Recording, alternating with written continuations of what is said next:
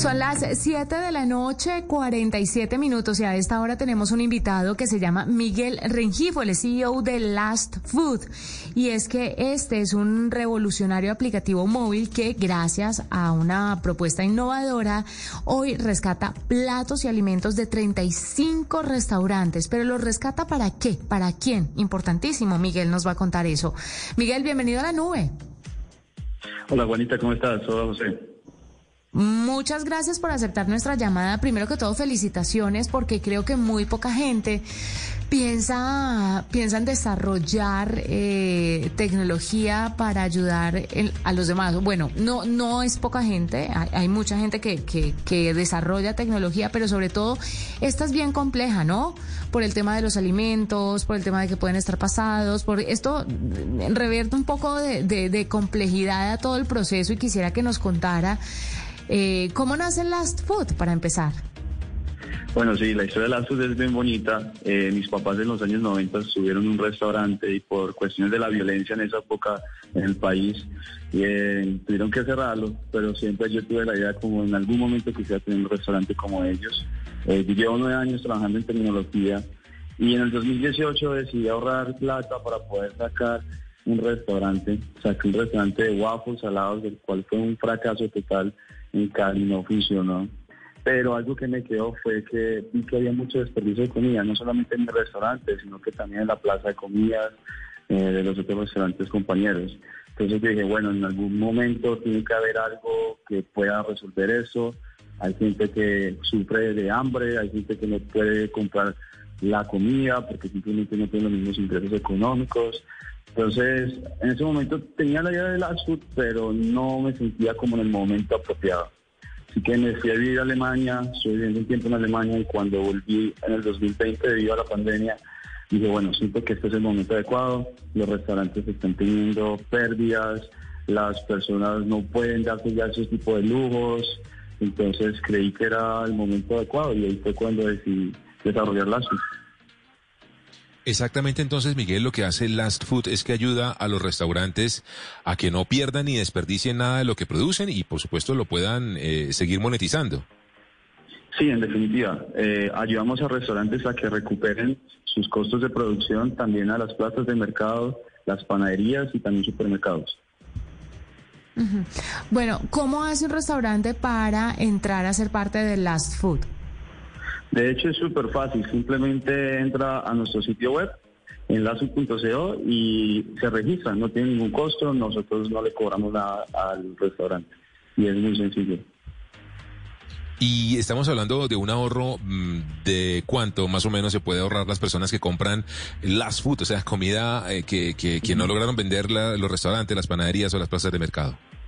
Sí, hasta con un 70% de descuento. Eso es lo que nosotros tratamos de lograr. Eh, siempre oscila entre el 50 y el 70%. ¿Qué pasa, Miguel, cuando esa comida que entra a ser parte de las food no se puede vender? ¿Hay algo que se quede y puedan darlo a algunas personas que lo necesiten? Sí, en definitiva. De hecho, nosotros la mayoría de los de las comidas que tenemos las las donamos a fundaciones aquí en Medellín. Entonces tenemos tres fundaciones que reciben eh, esta comida constantemente todos los días. ¿Tienen ustedes locales, eh, Miguel, de qué ciudades exactamente y hacia dónde quieren eh, crecer en, este año o en el año entrante? Sí, bueno, en este momento tenemos todos los restaurantes, panaderías y supermercados plazas de mercado que les digo, los tenemos en Medellín. El objetivo es en las próximas semanas, vamos a estar en Bogotá, ya que vimos un gran resultado aquí en Medellín. Muchos restaurantes que antes tenían pérdidas del 80%, ahorita tienen, reducieron sus pérdidas eh, drásticamente, entonces esa es como la idea, ir a, ir a Bogotá, luego tenemos pensado ir a Cali, Barranquilla y ojalá Dios quiera el próximo año México. Usted es caleño, ¿por qué empieza en Medellín? Uy, esa es una muy buena historia. Eh, yo fui porque estaba gerenciando una empresa de tecnología, volví, como te cuento, de, Alemania. Y dije, bueno, eh, tengo que hacer algo, no quería quedarme en la casa, me invitaron a manejar una empresa de tecnología en Medellín y por cuestiones de la vida, no sé, paso aquí y he sentido el apoyo muy grande de todo el equipo y de toda la gente aquí en Medellín y desde aquí nació y todos estamos aquí trabajando por ello.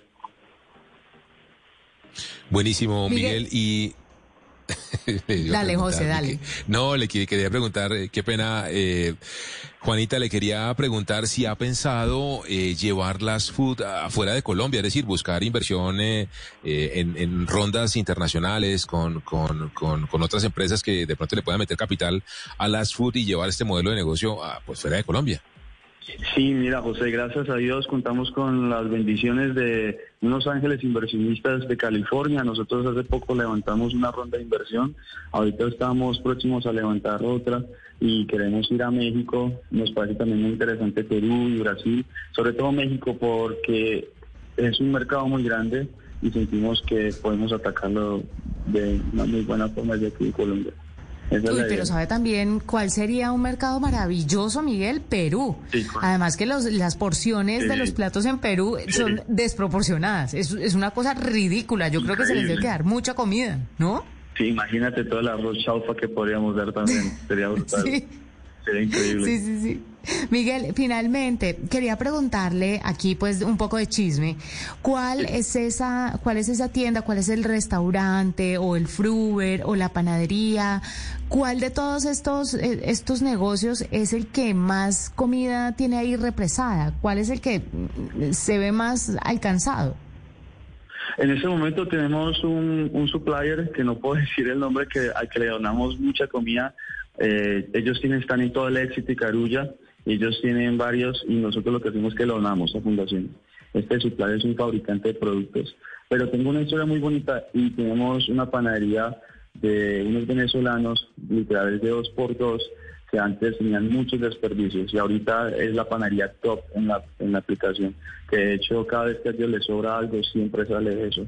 Y eso también ha generado que ahorita las panaderías y los restaurantes arriesgan más a producir más. Entonces, cuando van a hacer mis uploads, dicen, ok, vamos a hacer más, vamos a inventar nuevos platos, vamos a hacer nuevas cosas, porque al final eh, están seguros con las de que si no venden eh, por diferentes plataformas o si no vendieron directamente en el, en el punto físico, saben que lo ponen por Lastfood, ya sea lo donamos o lo vendemos. Y eso es como lo bonito del caso. Claro, maravilloso. Pues Miguel, muchas gracias por estar con nosotros en la nube. Felicitaciones. Miguel Rengifo, CEO de Last Food, que nos acompaña a esta hora. Son las 7.54, hacemos una pausa, ya regresamos.